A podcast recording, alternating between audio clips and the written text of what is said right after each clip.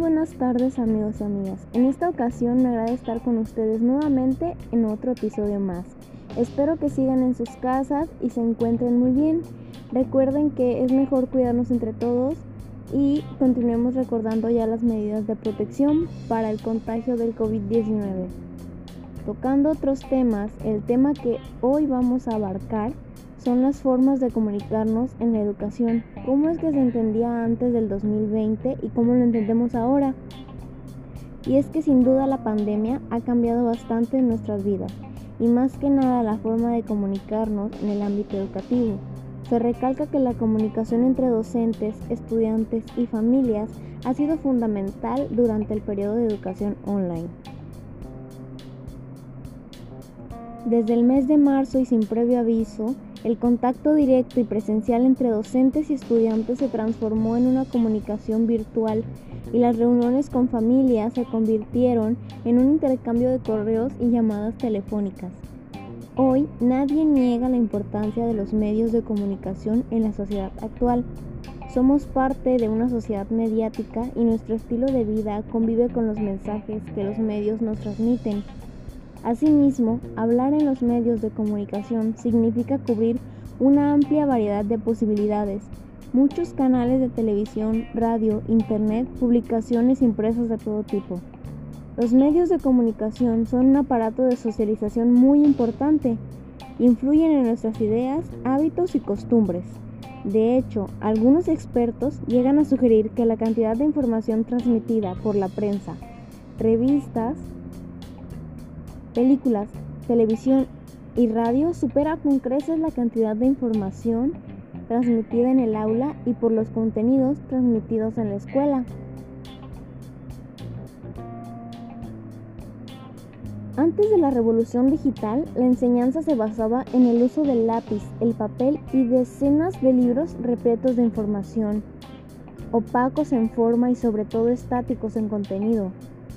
Cuando se utiliza el argumento de que la tecnología distrae, se encuentra con un defecto fundamental, que es confundir los recursos con los objetivos. La tecnología no es entretenimiento en sí misma, sino que es un medio tanto para el entretenimiento como en este caso para el aprendizaje. El mundo de hoy existen diferentes tipos de educación, formal, informal, autoaprendizaje, entre otros. Estos tipos de educación tienen características que los hacen únicos para todos los demás, ya que desde tiempos antiguos y hasta hoy, el método de enseñanza cara a cara se ha utilizado en las instituciones educativas tradicionales. Esto incluye el hecho de que el maestro acompaña al estudiante en su capacitación académica a través de cursos programados, actividades, evaluaciones, exposiciones, entre otras utilizando así libros, guías, talleres y exposiciones como recursos. Con el tiempo algo sucedió y fue entonces cuando aparecieron las TIC, tecnologías de la información y la comunicación, que ingresaron al escenario académico como eje fundamental en el desarrollo de una nueva didáctica y como un nuevo mundo de aprendizaje.